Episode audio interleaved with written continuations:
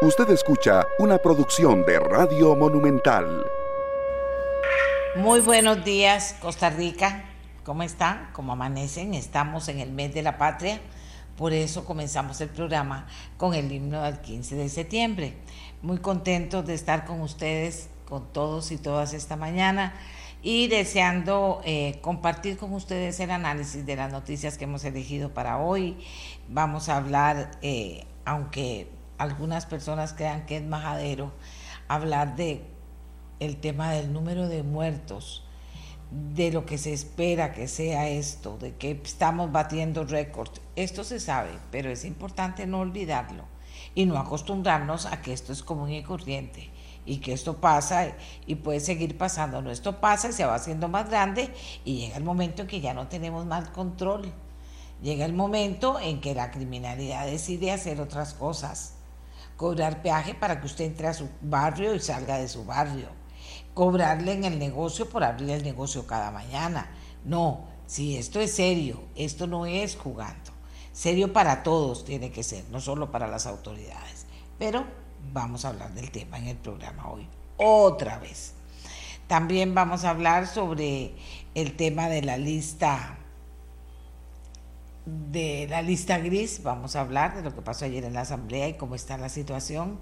Vamos a hablar de un nuevo proyecto importantísimo que vamos a que se centra en las regiones de Chorotega y Huertar Norte, áreas estratégicas para la conservación del bosque secundario y sus servicios ecosistémicos. También vamos a hablar de eso, que está bien interesante, por cierto. Además, eh, el proyecto este de la, de la lista gris o lista negra que preocupa a una gente si, se si lo aprueban y preocupa a la otra si no lo aprueban. O sea, esto está en una situación que llama la atención mucho porque hay dos posiciones bien divididas y bien claras en este tema. Recope no pide alzas, pero en la práctica sí lo hace, pues aporta los datos para aplicar estas alzas. ¿Quién dice eso? Bueno, lo dice el economista Denis Menéndez, ex regulador de los servicios públicos en el periódico La Nación. Nosotros le vamos a pedir una respuesta al presidente ejecutivo de Recope, a ver qué piensa él de esta eh, afirmación que hace don Denis Menéndez y que también nos pone en una situación, bueno, entonces ¿en qué quedamos? ¿Somos o no somos? Pero vamos a esperar la respuesta de Recope. Bien, para empezar quiero contarles que ayer compareció el canciller Arnoldo André ante la Comisión Legislativa de Control de Ingreso y Gasto Público. Durante la comparecencia el canciller respondió una serie de preguntas de los diputados, entre ellas si administró Arnoldo André el fideicomiso vinculado a la campaña de Rodrigo Chávez y esta fue su respuesta. El fideicomiso se disolvió el 18 de septiembre del 2021, un día antes de la ratificación de don Rodrigo Chávez como candidato a la presidencia. A partir de ese día, el fideicomiso solo liquidó los contratos en curso, hizo los pagos de relaciones contractuales previas y devolvió el remanente a sus donantes el 8 de octubre del 2021. No es ni puede ser una estructura paralela, porque fue un ente privado anterior al proceso electoral. Los hechos lo hacen muy fácil de explicar. Cronológicamente el fideicomiso es anterior, no paralelo, al nombramiento y la oficialización de la candidatura de Rodrigo Chávez. El fideicomiso nunca existió al mismo tiempo, que la campaña electoral oficialmente convocada por el TSE.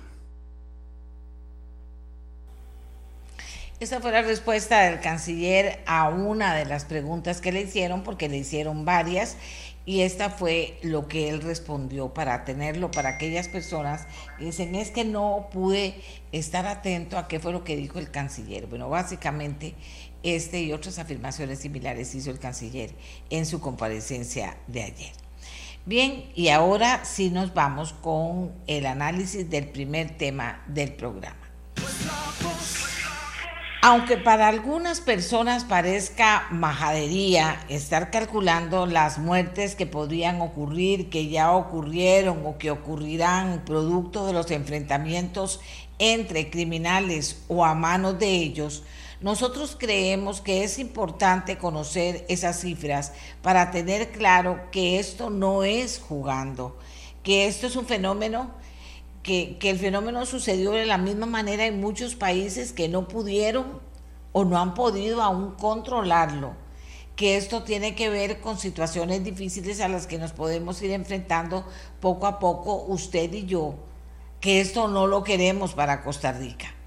Por eso ofrecemos datos y llamamos al ministro y conversamos con él sobre el tema cada vez que aparece una nueva medición. Y por eso eh, vamos a conversar con el ministro Mario Zamora. Don Mario, la gente nos dice, ay no, doña Amelia, es que para qué estar oyendo que, lo que van a decir, no sé, es que se ocupa más plata, que se ocupa más policías, que se... Bueno, pero ¿qué más se ocupa? No se ocupa una estrategia, no se ocupa tener claro qué va a pasar, eh, eh, avanza el gobierno en sostener el tema de los asesinatos y viene una, una semana y matan a un montón de personas también la criminalidad. Entonces, ¿cómo lo está viendo el ministro? Además de la plata que necesita, además de que hay que ver por qué no le dan la plata que le han quitado a la criminalidad y que está ahí lista para entregar y no la dan. Todo el tema de la plata lo tenemos claro. Pero aparte de eso, Mario, ¿qué más podemos hacer? Bueno, primero que todo, Amelia, muchísimas gracias, muy buenos días. Y su punto es central. Este no es un tema que nos debe generar normalidad. No es un tema al cual no, debemos, no debamos prestar atención, sino debemos ser una sociedad sensible, saber que es un problema inaceptable y que debe estar permanentemente en nuestra agenda, en nuestra preocupación, hasta que el tema no esté resuelto. Son situaciones criminales consolidadas que se vienen dando a lo largo del tiempo, muchísimos meses cuando usted revisa la estadística de crecimiento del fenómeno homicida en Costa Rica, verá que hay una línea de ascenso continuo, no solo durante meses, sino durante años. En esto no hay respuestas fáciles, no, no hay posibilidad de respuestas a corto plazo, soluciones instantáneas que de pronto podemos quedar eh, con el problema realmente solventado de la noche a la mañana.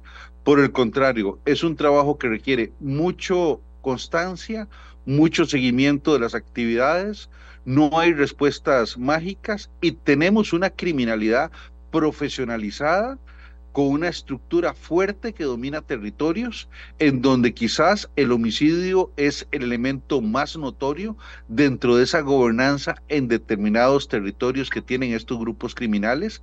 Simplemente los sicarios son su estamento armado desde el cual ejercen gobierno en, esas, eh, en esos territorios, principalmente la provincia atlántica.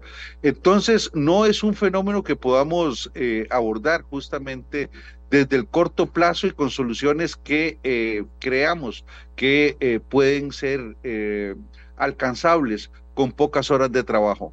Creo que así como el fenómeno duró en consolidarse, así también va, y esto es muy duro oírlo, pero quiero ser muy claro y directo, también va a demorar sus meses bastantes meses en su proceso de crecimiento hasta estándares normales en Costa Rica. Entonces, aquí estamos haciendo un esfuerzo mancomunado, conjunto de distintos cuerpos de policía. Veníamos presentando, doña Amelia, una reducción importante. Recuerde usted que en abril teníamos 85 homicidios se redujeron a 77 en mayo, 72 eh, en junio y julio cerró con 70. Sin embargo, el mes de agosto ha sido especialmente cruento, dadas las nuevas eh, enfrentamientos entre pandillas que no había, se había dado con antelación. Cada vez que hacemos grandes incautaciones de droga, como fueron los 2.2 toneladas de cocaína que venían hacia Costa Rica y que la nave fue, el semisumergible fue eh, detectado y se pudo poner a disposición del guardacostas Al día siguiente se detienen casi 450 kilos adicionales de cocaína. Bueno, todo esto que venía para Costa Rica genera disputas dentro de las organizaciones tanto eh, a lo interno de la organización por eventuales eh, soplones que pudieron haber en relación a estas incautaciones, pero además un tema muy, muy importante que mucha gente debe tomarlo en consideración. El error en ese mundo criminal se paga con la vida. Ahí no hay justificación de que fue la policía la que intervino, fue este, autoridades eh, las que pudieron hacer esta interceptación de droga. Cualquier error en ese mundo se paga con la vida. Y además, eh, espacios que han quedado vacíos en razón de operaciones importantes que ha hecho la policía para detener estructuras, ahora son también peleados por distintos grupos. Entonces, sí estamos claros en el fenómeno que estamos enfrentando, tenemos claras las estructuras que tenemos enfrente. Hay en este momento, doña Amelia, siete operaciones policiales en curso. Tenemos la de Limón Centro, Cantón Central, la de Punta Arenas, Cantón Central, Barrios del Sur, en San José, Crucitas, la operación de APM Terminals, todo el tema de contención que hemos hecho en Nosara, donde tenemos equipos reforzados de policía, y sobre todo también el tema de Paso Canoas. Entonces, la policía está en este momento con siete megaoperativos que tenemos de forma sostenida en el territorio más la operación normal, regular eh, de nuestras eh, estructuras policiales de fuerza pública. Importante eh, es que este tema fue tratado en la visita a Estados Unidos. Tuvimos encuentro con autoridades norteamericanas en donde la llegada al país de la mejora en la información de inteligencia policial también va a ser una herramienta importante que tenemos a nuestro haber para el control del fenómeno criminal. Estamos a punto también de iniciar en Costa Rica la jurisdicción contra el crimen organizado, situación que nunca habíamos tenido antes en la historia y espero que nos dé un, un gran poder de fuerza en sede judicial para poder encauzar y sentenciar a las personas más peligrosas pertenecientes a bandas de crimen organizado. En fin, hay una serie eh, de eh, escenarios de trabajo que esperamos rindan sus resultados en el corto plazo. Eh, señor ministro, usted habla de territorios prácticamente ocupados por la criminalidad y eso nos preocupa porque significa que cuando hablamos de eso, ellos son los que están mandando en esos territorios.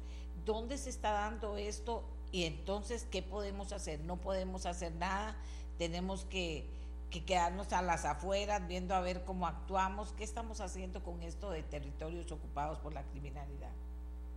Bueno, tenemos una situación muy comprometida en Barra del Colorado.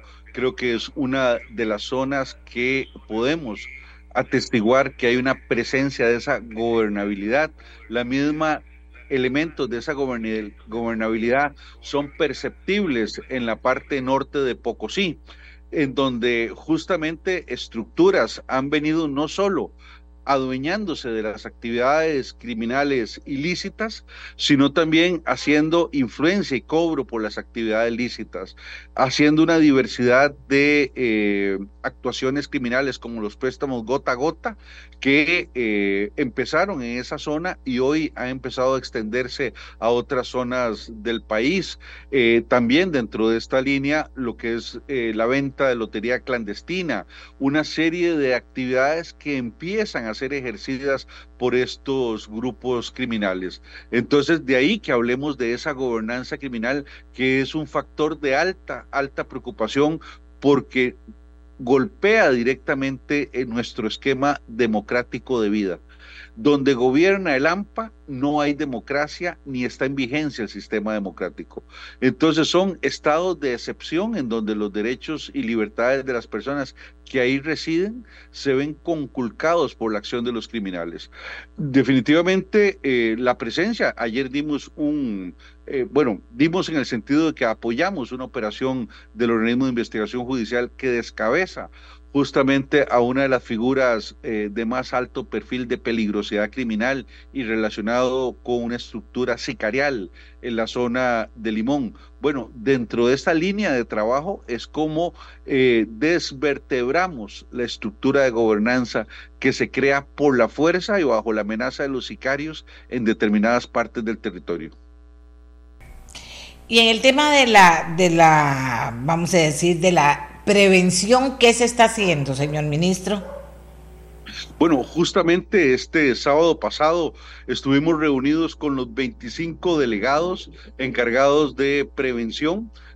También el programa Sembremos Seguridad, que ha sido de gran éxito en las 20 cantones en que se ha logrado aplicar, ha habido una reducción significativa del esquema criminal y eso nos alienta. Eh, hemos tenido la buena noticia en esta visita a los Estados Unidos que el programa eh, se le inyectan 15 millones de dólares por parte del gobierno estadounidense para poderlo hacer extensivo a los 84 municipios de Costa Rica. Es un programa basado justamente en la prevención de la criminalidad, trabaja sobre los factores generadores y causantes de criminalidad en contextos urbanos en barrios y este es una herramienta técnica muy valiosa.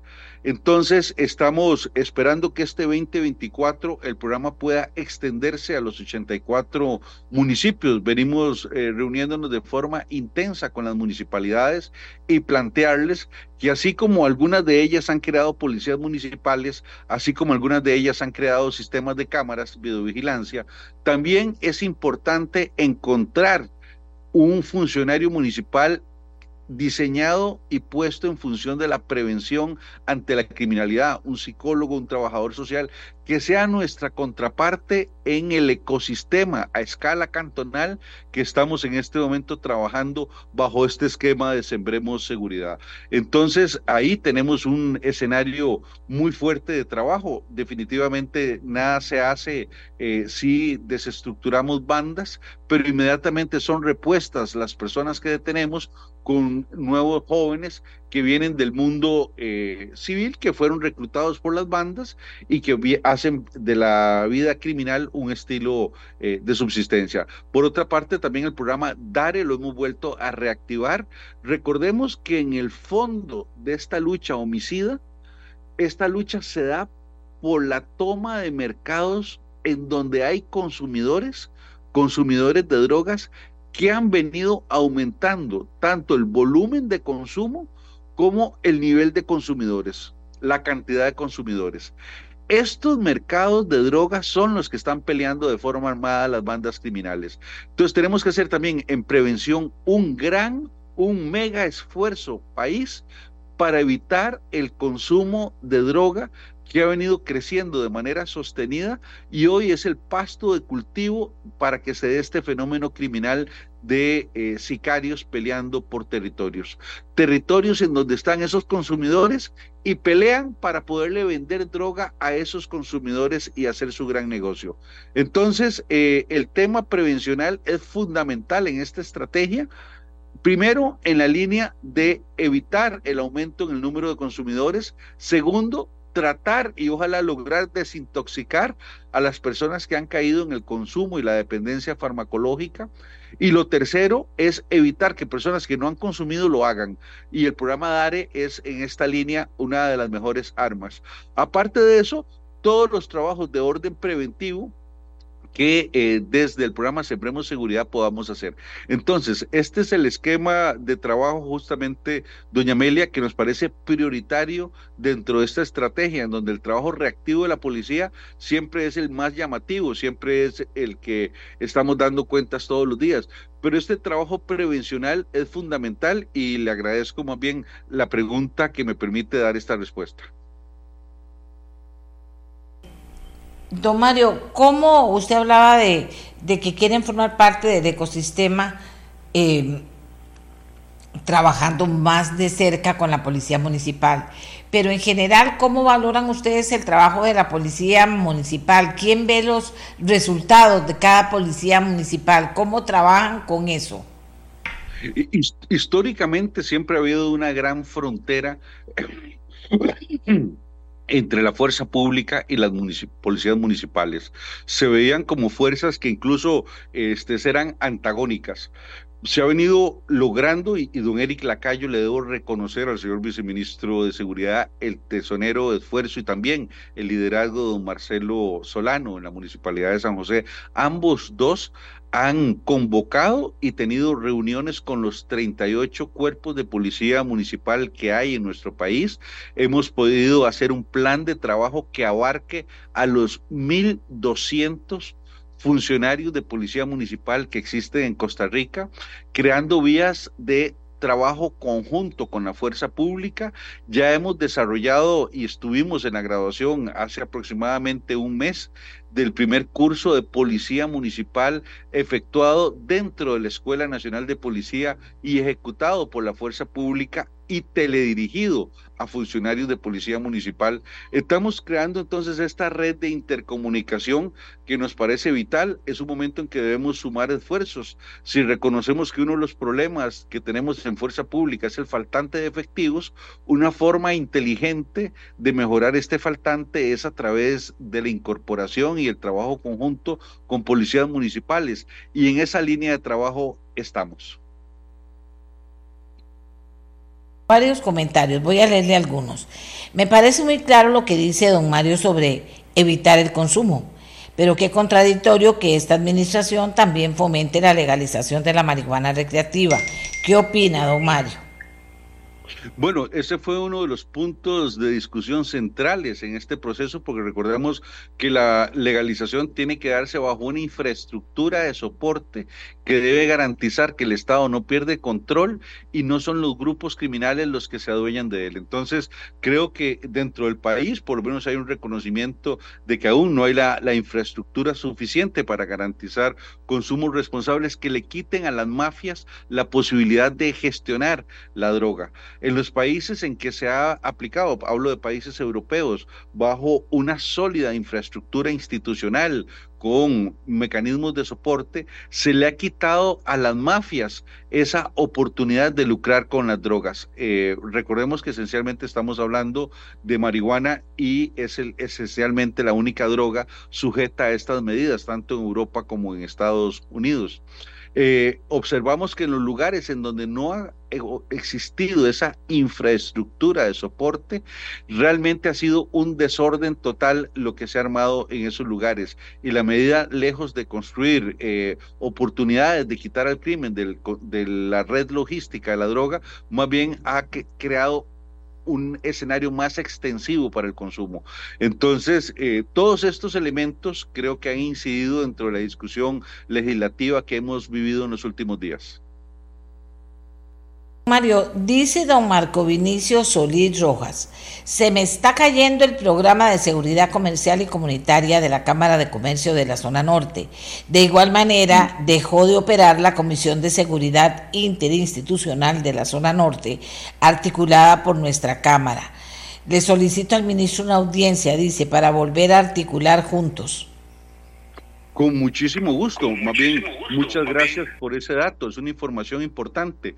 Justamente en la zona norte está en este momento don Eric Lacayo haciendo un recorrido por comunidades en donde estamos eh, hablando y rindiendo cuentas con personas de las distintas comunidades. Nos vamos a comunicar inmediatamente con él para que pase eh, en, su en su gira de regreso a Ciudad Quesada para reactivar este, este elemento el, programa de seguridad empresarial es vital, es muy importante y le agradezco a quien nos comunica esta información porque definitivamente es algo que no se puede caer, más bien es al contrario, debe ser fortalecido.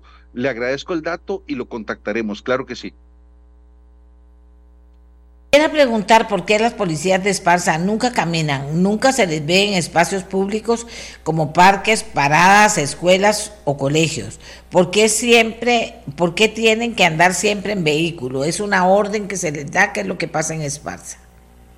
Mire, esa es una pregunta muy importante que hacen los ciudadanos, porque antes era más frecuente ver al policía a pie y ahora no tanto es que las ciudades han venido expandiéndose, no hacia arriba, sino a lo largo.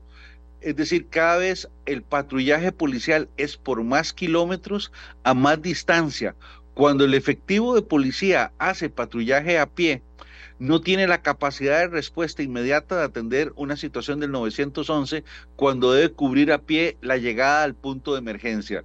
Entonces, el modelo o el patrullaje policial por vehículo permite la atención y aumenta el nivel de cobertura de una pareja de policías eh, respecto a su patrullaje policial. Entonces, eh, esa es la explicación desde el punto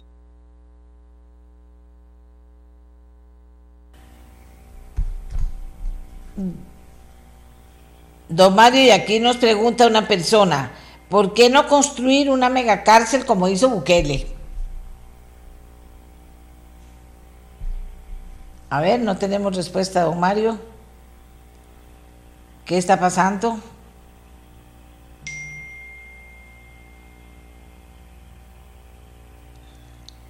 Bueno, no me informan nada aquí. Eh, Jocelyn, por favor, eh, ¿sabes si se quedó? Don Mario me contestó, pero aquí no me llegó el audio. ¿Qué pasa con el audio? ¿Algo especial? Bueno, vamos a despedir a Don Mario, entonces se nos quedó la, pregunta en el aire, después la vamos a retomar. A ver, ahí tengo ya a Don Mario. Eh, ¿Cómo se llama? Tiene la... Se desconectó. No sé por qué no le funciona el audio a Don Mario. Me dicen aquí. Aquí estoy, aquí estoy. Ah, ok, ok. Lo de la que por qué no, no construimos una mega cárcel. Bueno, eh, eso es una pregunta para nuestros colegas de justicia, don Gerard Campos, que está en esa, en esa área de trabajo, al cual hay que apoyarle justamente para una mejora de la infraestructura carcelaria y que eh, el trabajo arduo que estamos haciendo en policía, que está incrementando el número de personas que están hoy siendo detenidas, pues merece justamente esos refuerzos para eh, aumentar los espacios carcelarios a efectos de no caer en hacinamiento. Terminales tiene una respuesta a la, a la, a la policía privada, la policía, dice uno, a los guardas de seguridad eh, que querían pedirle una prórroga, ya tiene una respuesta para ellos. Mire, justamente estamos en el proceso de reunión. Hoy que tenemos en horas de la tarde. Ayer, justamente cuando nos vimos en el ministerio, me estaban presentando el informe técnico. Eso se va a resolver esta misma semana. Y lo más probable es que sí les dé la prórroga, lo que no se sabe es cuánto tiempo. Eh, estamos viendo las condiciones para que eso suceda, justamente. Bien. Eh, dice aquí una persona, el gobierno no ha entendido que la seguridad no es un, problema más, sino que es un problema, el problema mayor del país. Bueno, yo creo que eso lo tenemos que entender todos. Eh, ¿Qué piensa usted, don Mario? Y sobre todo, recuerde que acabamos de presentar un, presupuesto extraordinario para la policía por 6 mil millones y lamentablemente nos han llegado solo 4 mil 100. Eh, 1.900 millones no fueron aprobados para el ministerio. Entonces creo que muchos tenemos que hacer los mejores esfuerzos para entender que eh, no solo hay que tener conciencia, sino también acciones proactivas para resolver este problema también una reingeniería, ¿no cree usted? Aquí alguien me habla de eso, Mario, para revisar que lo que no funciona bien funcione mejor en seguridad pública. Mire, la gran reingeniería es apostar a un centro de mando y control con dispositivos de cámaras e inteligencia artificial en el control del territorio, hacer lo que ha hecho España con Plataforma Madrid, hacer lo que ha hecho México con Plataforma México. Es decir, ese es el avance al que tenemos que ir, incorporar la alta tecnología que hoy las policías más profesionales del mundo tienen a su haber para mejorar la lucha contra la criminalidad y mejorar desde el punto de vista policial ese control del territorio. Entonces, eh, tenemos que hacer un gran esfuerzo país también para poder traer a Costa Rica esas altas tecnologías policiales que lo cambian todo, apenas pueden ser dispuestas y ese es un gran esfuerzo, pero en un momento en que tenemos problemas mecánicos para arreglar una patrulla y presupuestos limitados, pues aspirar a esa gran solución profesional para la cual hoy las policías más modernas y de los países democráticos más avanzados están teniendo, pues es un reto país que tenemos que enfilarnos todos para poder lograr los recursos que hagan eso posible. tenemos muchísimas preguntas, pero bueno, la última. ¿Por qué el préstamo del Banco Interamericano de Desarrollo para construir delegaciones policiales no se activa y se acelera esa construcción? Mire, e, ese préstamo está activísimo. Ya hemos podido construir y estamos en proceso de construcción de más de 30 eh, delegaciones. Yo mismo acabo de estar en Siquirres con una inversión de más de 1.200.000 dólares, que es la construcción de una superdelegación en esa parte de Siquirres que nos va a servir de base de operaciones para estas acciones que tenemos que hacer en el norte de la zona de Siquirres, eh, general, y ahí vamos a tener una excelente base de operaciones para una serie de operativos que esperamos ejecutar en el 2024. Y bueno, todo ese préstamo está activo, está en uso con órdenes ya de construcción y en procesos avanzados. Muchas gracias al ministro de Seguridad Pública, Mario Zamora. Como les decía al inicio, no es cuestión menor el estar actualizando qué está pasando con los muertos provocados por la criminalidad. No es cosa menor, pero todos y cada uno de nosotros también tenemos que estar atentos, atentos a nuestra comunidad y la policía respondernos cuando presentamos una inquietud sobre nuestra comunidad. Eso también es importante, pero tenemos que hacer la pausa y ya regresamos con una buena noticia. La mía, la suya, la de todos y todas. El enfoque principal del proyecto que vamos a conocer a continuación y que se espera culmine en febrero del 2024 se centra en las regiones de Chorotega y Norte, que son áreas estratégicas para la conservación del bosque secundario y sus servicios ecosistémicos. Este proyecto marca un hito en la conservación del bosque secundario y su uso sostenible en Costa Rica, demostrando el compromiso conjunto entre el gobierno de Japón, el MINAE, la Organización Internacional de las Maderas Tropicales y la Cámara Forestal madera e industria de Costa Rica. Esta alianza busca fortalecer la gobernanza forestal y promover la colaboración interinstitucional, contribuyendo a la conectividad de los sistemas y al mantenimiento de los servicios ambientales en el país. Es una buena noticia. Además, la iniciativa es liderada por la Cámara Forestal Madera e Industria de Costa Rica. Vamos a conversar con don Gustavo Solano que es el director ejecutivo de la Cámara Forestal Latinoamericana, para que nos presente más y nos explique mejor sobre este proyecto. Don Gustavo, muy buenos días, gracias por estar con nosotros. Buenos días, doña Amelia, y buenos días a todos los que nos están escuchando. Quisiera más bien ceder la palabra a Natalia Chacón, quien es la directora ejecutiva de la Cámara Forestal e Industrias, y luego yo estaría complementando sus palabras. Muchas gracias, doña Amelia, por la invitación. Natalia, eh, buenos días, directora ejecutiva de la Cámara Forestal de Madera e Industria. ¿Qué nos inicia usted contando sobre este importante proyecto? Claro, bueno, primero que todo, buen día a todos y todos. Es eh, muy importante para nosotros este espacio. Quisiéramos más bien agradecerles porque efectivamente usted nos menciona al inicio de, la entrevista que, es un proyecto importante que nos va a permitir también eh, valorizar los bosques.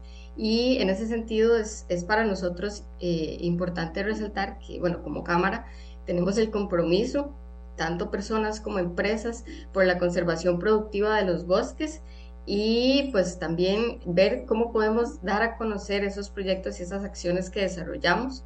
Efectivamente, este proyecto se enfoca en el manejo de los bosques secundarios como, una, eh, como un espacio geográfico importante en el país. Acá eh, más adelante le voy a dar la palabra también a don Gustavo para que nos amplíe acerca de esas acciones de manejo de los bosques, pero eh, lo que buscamos también es darle alternativas a la población de esas áreas que usted mencionaba, tanto la región Chorotega como la región Huetar Norte. Entonces, en ese sentido, eh, el proyecto busca que esos predios que tienen bosque, que en el pasado fueron ganadería, que hoy en día se han recuperado, se han restaurado, tengan alternativas de conservación productiva para que podamos eh, ir planteando diseños para aprovechar, para manejar sosteniblemente los bosques, para ir este, propiciando mejores condiciones y sostenibilidad. Es claro, pues para la Cámara que, que es vital el fortalecimiento de, de, estas acciones y con ello pues ir también trabajando desde este enfoque que tiene la organización, que tiene la Organización Mundial de Maderas Tropicales, que tienen nuestros aliados, como es el caso pues eh, de otras empresas que se nos han vinculado, eh, las mismas comunidades, porque es un proceso participativo. Nosotros, de hecho, vamos a estar desarrollando algunos talleres ya en la región de zona norte y Guanacaste esta semana. Entonces, siempre queremos que ese proceso sea participativo para llevar la voz de las personas que día a día pues tienen que ver por el manejo de los bosques en el país. Decía yo, don Gustavo, que la alianza busca fortalecer la gobernanza forestal y promover la colaboración interinstitucional. ¿Cómo estamos con la gobernanza forestal en este momento en nuestro país, don Gustavo? Gracias, doña Amelia. Yo pues siempre quiero ver el vaso, como dicen, medio lleno. Creo que Costa Rica ha sido uno de los países pioneros en lo que es la conservación de los bosques. Eh, trabajo pues fuera de Costa Rica también y puedo darme cuenta de la situación de, de otros países en los cuales eh, en los últimos años se han perdido miles eh, y millones de hectáreas y Costa Rica pues ha recuperado su cobertura teniendo más del 55% de los bosques eh, en estos momentos cubriendo el territorio nacional. Ahora, lo interesante es que esos bosques se han ido recuperando. O sea, y aquí es donde Natalia conversaba de lo que son la parte de los bosques secundarios.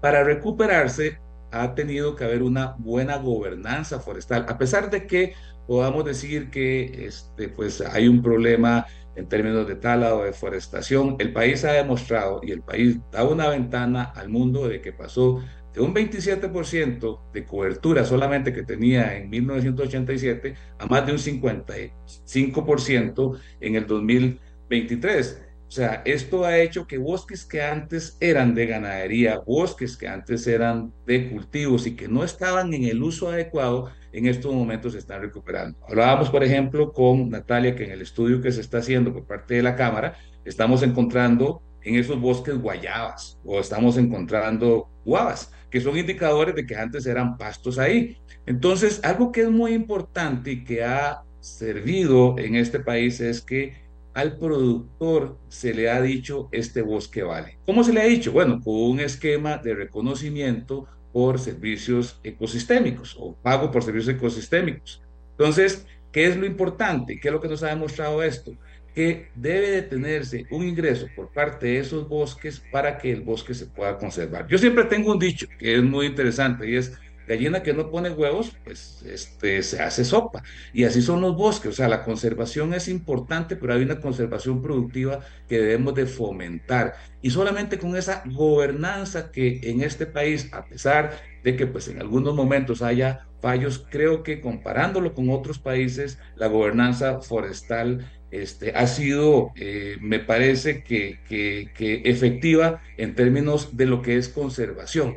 Sin embargo, sin embargo, sí se nos presenta un reto y una amenaza y es cómo esa conservación la, eh, convertimos en una conservación productiva y es que ese bosque pueda generar bienes y servicios que puedan asegurar que sean competitivos con otras este, actividades. Por lo tanto, hay un reto que se nos presenta actualmente y a futuro, doña Amelia. Aquí dice una persona, pero esto no, es qué clase de árboles nativos se logra volver a incorporar. Genial. Así es. No sé si Natalia, pero, pero igual, eso es una, una pregunta buenísima, y, y eh, doña, doña eh, Amelia, porque nosotros tenemos, y es, y es eh, tenemos varios, varias formas de restaurar el bosque, con plantaciones forestales en donde hay una especie que se vale, que es muy importante porque genera también una serie de beneficios muy importantes y se ha demostrado a nivel de, del mundo. Nosotros tenemos en el mundo 4.060 millones de hectáreas de bosque, no y esto es de, estos son datos de FAO. Hay 0.50 hectáreas por persona en el mundo, pero esas 4.060 millones mil millones son hectáreas productivas. ¿ok? Entonces eso es muy importante. Ahora, ese bosque que se está estableciendo ahí es un bosque nativo, es un bosque que lo que está tratando es de recuperarse y es como una foto que yo voy tomando para ir hacia un bosque como los bosques que tenemos maduros o cristinos, porque no son bosques, digamos, este, que han tenido sus intervenciones, pero sí bosques con todas las características de los bosques que tenemos en los parques nacionales, por ejemplo. Natalia, según la información que tengo, es un compromiso conjunto entre el gobierno de Japón, el MINAE, la Organización Internacional de las Maderas Tropicales y la Cámara Forestal Madera e Industria de Costa Rica. Es una alianza muy importante, no sé si se dará habitualmente en nuestro país, pero me llama la atención que se, se esté dando en esta ocasión y que hace que vaya a ser un trabajo intenso e intensivo de las dos cosas eh, y que podamos prontamente eh, ver que esa zona se comienza a, recuperar, Natalia. Claro, sí. Eh, en nuestro caso es un trabajo que hemos venido realizando desde 2021, que arrancamos ya con lo que fue el diseño del proyecto este, y creo que es importante mencionar que efectivamente el, trabajo a través de la Organización Mundial de Maderas Tropicales eh, ha venido desarrollándose en el país en una agenda que hasta ahora tiene proyectos activos, entonces es importante mencionar que tanto la Cámara, en este momento que lidera el proyecto Bosques Secundarios, como otros actores dentro del sector forestal, han venido desarrollando agendas en paralelo que buscan precisamente eh, estas alianzas eh, a nivel, digamos, de una escala política, donde el gobierno de Japón ve en una iniciativa positiva del desarrollo de los bosques de Costa Rica, conocer acerca de esos mecanismos que estamos implementando o que podríamos empezar a desarrollar para valorizar estos bosques y adicionalmente eh, el gobierno a través del MINAE pues apoya para que se den efectivamente este tipo de acuerdos, poder eh, aumentar el valor comercial de los bosques. Importante que ahora estamos pues potencializando también dentro del manejo de los bosques el trabajo intergeneracional, el trabajo que aumente las capacidades de los jóvenes, de las mujeres en las áreas rurales, que identifiquemos esos nichos de mercado y que a través, digamos, de esta sinergia que se logró a través de la alianza con la Embajada de Japón, con el gobierno de Japón, pues que también le avala, con el Ministerio de Ambiente y Energía, eh, con la Organización Internacional de Maderas Tropicales y liderado por la Cámara, podamos ver cómo podemos mejorar esa economía local, cómo podemos llevar alternativas a la población y, eh, como decía Gustavo, pues dar alternativas a esos bosques. Efectivamente, en el área de estudio hemos identificado aproximadamente 350 mil hectáreas que tienen esa posibilidad de ser manejadas y que ya se han ido recuperando gracias a buenas prácticas que se han dado en el sector, que han dado los, las y los productores en el país y que pues ya vamos a ir consolidando también esas alternativas, esos mecanismos que puedan tener políticas que les, que les fortalezcan y que podamos ir mediante estas alianzas y otras que se puedan ir generando, desarrollando más proyectos que puedan ir en ese mismo sentido. Usted que lo veo experto en bosques, eh, me parece maravilloso a mí que sean tantas hectáreas, la verdad, que se puedan recuperar. ¿Cómo, ¿Cómo estamos en este momento en Costa Rica en detectar hasta dónde se está dando de nuevo una tala ilegal en algunas partes? Por ejemplo, en los cerros de Escazú, que es el, ejemplo que conozco y del que he visto las fotos y los videos. ¿Qué, ¿Cómo estamos para detectar eso y para actuar en consecuencia? Eh, doña Amelia, yo creo que, y es una también otra muy buena observación, eh, en realidad, pues hay un sistema de monitoreo que existe pues, a nivel, eh, en este caso de FONAFIFO, con, esas, con las áreas en las cuales se están eh, incentivando por medio de pagos de ambientales, pero sí no podemos este, cerrar los ojos y decir que no se está generando una, una tala de bosques, posiblemente no es en, de grandes dimensiones, pero sí eh, haya eh, algún grado de ilegalidad. Podríamos, seríamos, este, no, no seríamos eh, sinceros el decir que algún país ha detenido lo que es la deforestación en su totalidad. Por eso muchas veces se habla de deforestación bruta o deforestación neta. Eh, en este caso, eh, yo creo que regresamos nuevamente al elemento que es el reto o la amenaza que podríamos tener si no tenemos eh, o no podemos darle el valor a esos bosques. ¿okay?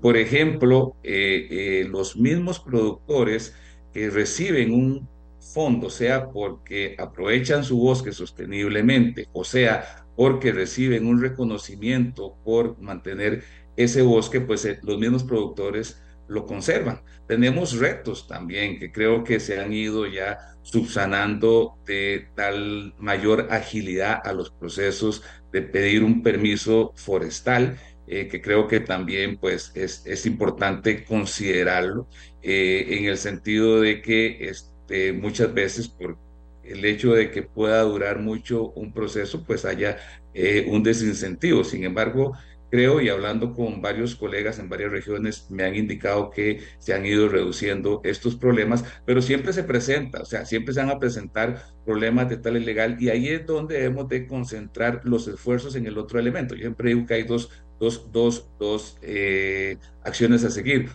y, la zanahoria y el garrote. O sea, la zanahoria es cómo incentivamos por medio del, del, reconocimiento, en donde el FONAFIFO, el Ministerio de Ambiente, están muy fuerte trabajando en este proceso eh, para reconocer el hecho de que conserven sus bosques, pero por otro lado, el, el garrote, como decimos, que es un proceso en el cual se tiene que estar supervisando aquellos que están en forma ilegal. O sea, los que están en forma legal, más bien hay que motivarlos y promoverlos. Y creo que también lo hemos conversado en muchos foros, de que ahí sí debemos de haber, hacer cambios en términos de eh, la parte de nuestras eh, extensionistas forestales y convertirlos como son los extensionistas en la parte agrícola o pecuaria en el cual llegan a, acompañar más que a fiscalizar. Pero doña Amelia, sí hay que, paralelo, eh, en la parte de los incentivos hay siempre que tener un sistema de control y vigilancia y no vamos a poder decir que en este país no se está dando lo que es la tala ilegal. Pero también aquí creo que un elemento que es importante y que creo que en este país se ha desarrollado mucho es el monitoreo local. O sea, nosotros se está cortando un árbol e inmediatamente la misma comunidad llega y hace la denuncia respectiva. Te voy a contar un cuento. Aquí en Escazú usted vuelve a ver, eh, usted que en Escazú vuelve a ver y ve una parte pelada, pelada se ve, ahí están los cerros todos verdes y se ve una parte pelada, pelada. Yo no sé dónde están los extensionistas agrícolas. Conozco una comunidad organizada que ha ido a la municipalidad a pedir por favor que detengan eso.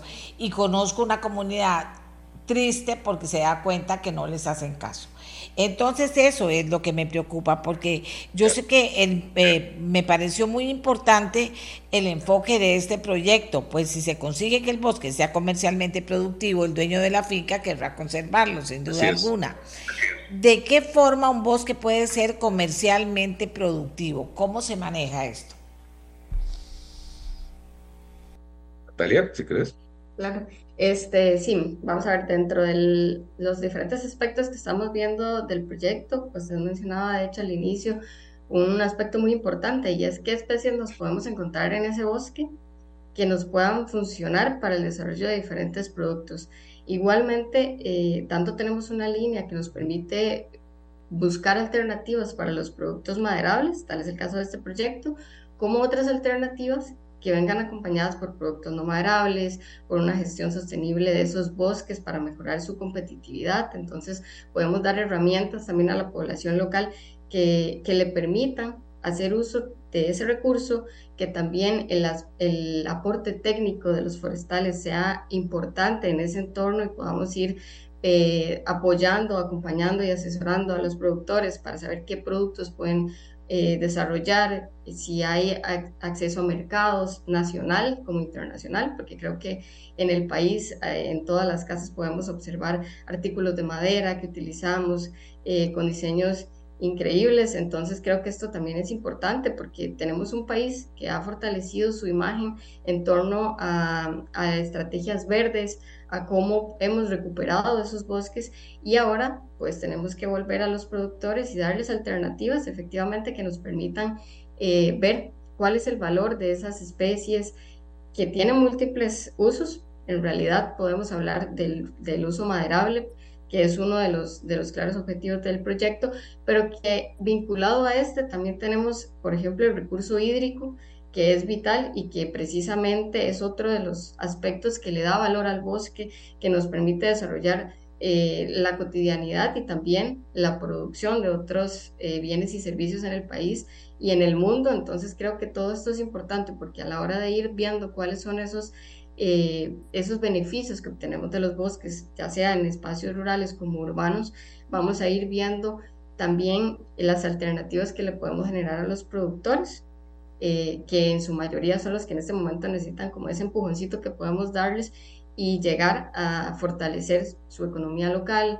sus medios de vida, las alternativas, las capacidades con las que cuentan para que precisamente sean ellas y ellos los que puedan atender ese bosque, los que puedan manejarlo sosteniblemente y brindar siempre buenas prácticas, que es algo muy importante para precisamente ir eh, mitigando de una manera responsable esa, esa posibilidad de tal ilegal, esa posibilidad que también en alguna medida se puede deber a que no tenemos tal vez eh, claridad en la manera en la que podemos hacer el ejercicio de las buenas prácticas, pero que precisamente para eso estamos impulsando este tipo de iniciativas y proyectos para hacer esa transferencia de conocimiento, para articularnos, porque también la población local pues tiene muy buenas prácticas que ya implementa y que más bien es importante también dar a conocer en estos espacios.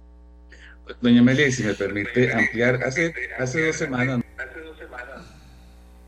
Sónica peruana, con 13 hectáreas nada más, y este productor ha logrado hacer, este, valga la redundancia, productivo su bosque, que es un bosque que está en regeneración, a partir de un emprendimiento con eh, productos del bosque, principalmente ramas y hojas, las cuales las machaca, como decimos, y luego las destila y tiene una línea de cosméticos y una línea farmacéutica interesantísima. Además, de hecho, con tres hectáreas tiene 50 personas que están trabajando con él y ha desarrollado en la comunidad un apetito precisamente por tratar de restaurar áreas, eh, ya que vieron el ejemplo de que sí se podía hacer y que el bosque es productivo. Esa área que usted ve ahí, pelada, que pasan las mías en Escazú, eh, yo creo que si le empezamos a dar alternativas en el cual se reconozca que si recupera el bosque se le va a reconocer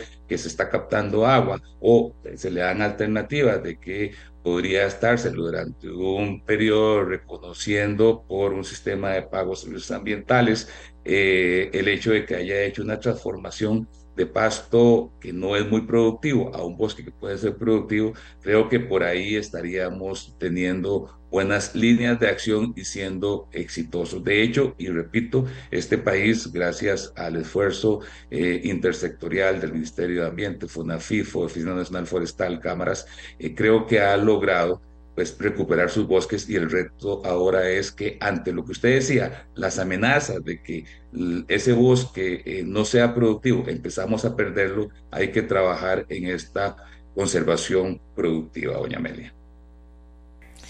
Aquí viene una información desde Turrialba. Doña Amelia, tengo 60 años. En mi juventud en Turrialba llegamos a tener hasta cinco aserraderos y se talaban árboles a diestra y siniestra. Luego se acabó con la rigurosidad de las leyes, al punto que todos los aserraderos cerraron, dice. Nunca más se vieron pasar camiones llenos de troncos de árboles. Curiosamente, en los últimos, en los años recientes y hasta el día de hoy, se han empezado a ver nuevamente los camiones con troncos grandes de árboles transitar por la ciudad.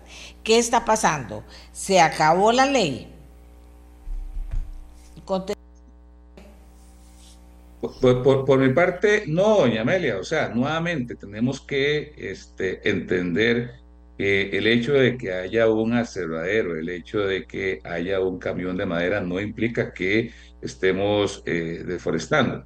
pueda ser que sí, no, no puedo asegurarlo, pero lo importante es que nuevamente hay ejemplos en este país y en otros países en donde podemos desarrollar esquemas productivos hay un bien, hay un, hay un bien que, que debe aprovechar, que es la madera, que naturalmente este, esa madera eh, la vamos a estar, no perdiendo, pero sí se va a estar eh, restaurando dentro del mismo bosque y se debe de aprovechar. Lo que yo sí eh, señalaría y me preocuparía mucho es que este camión que estamos viendo provenga de una área eh, en donde se están desarrollando actividades ilegales y que se estén afectando servicios ecosistémicos. Pero si viene de una fuente legal y está bajo un manejo sostenible, la ley forestal lo permite. Y yo creo que eso es un proceso de educación que tenemos también forestal que debemos de implementar en los próximos años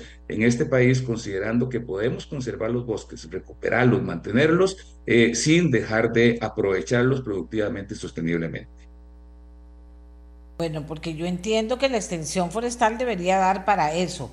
Y, y yo no sé, yo tal vez, claro, y yo, y yo soy en eso yo pienso que con el, con el conocimiento que tenemos hasta el día de hoy y con la forma en que el planeta nos está diciendo, cálmense ya, ¿verdad? De alguna manera, porque no lo hemos hecho, obviamente, por eso el planeta está reclamando como reclama, y el cambio climático lo, sentimos cada vez más cerca, y no es como hace hasta dos o tres años que la gente decía, no, no, si el cambio climático falta muchos años. No, el cambio climático está aquí y parte de lo que tenemos que hacer es no solo cuidar los árboles, sino sembrar más árboles. Así lo veo yo.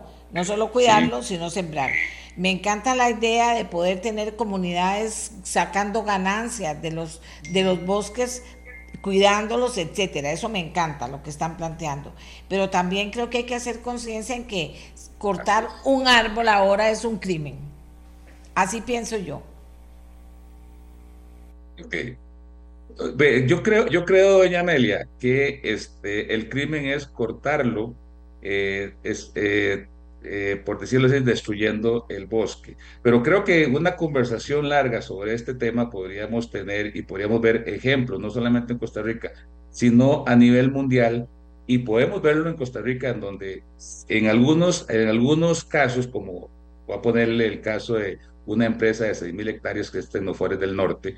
Eh, en el año 1980 y en el 90 empezó a hacer manejo de sus bosques. Los bosques se conservaron y lo que había alrededor que no se manejó se convirtió en bananales y piña. Entonces yo creo que depende cómo estemos planteando las acciones y me encanta lo que usted dice de que necesitamos una extensión forestal más agresiva y necesitamos promocionar también lo que es los procesos de restauración y reforestación, que también son muy importantes, doña Amelia. Entonces, el sector forestal que es tan complicado, eh, creo que este país, con los conocimientos, como usted lo dice, podría estar no solamente aplicándolos en el país, sino también exportándolos. Bueno, ve, estamos, estamos de acuerdo. Estamos en línea. Ahí le digo que estamos de acuerdo. Estamos en línea. Estamos en línea. Excelente el trabajo que están haciendo Natalia, don Gustavo y toda su gente.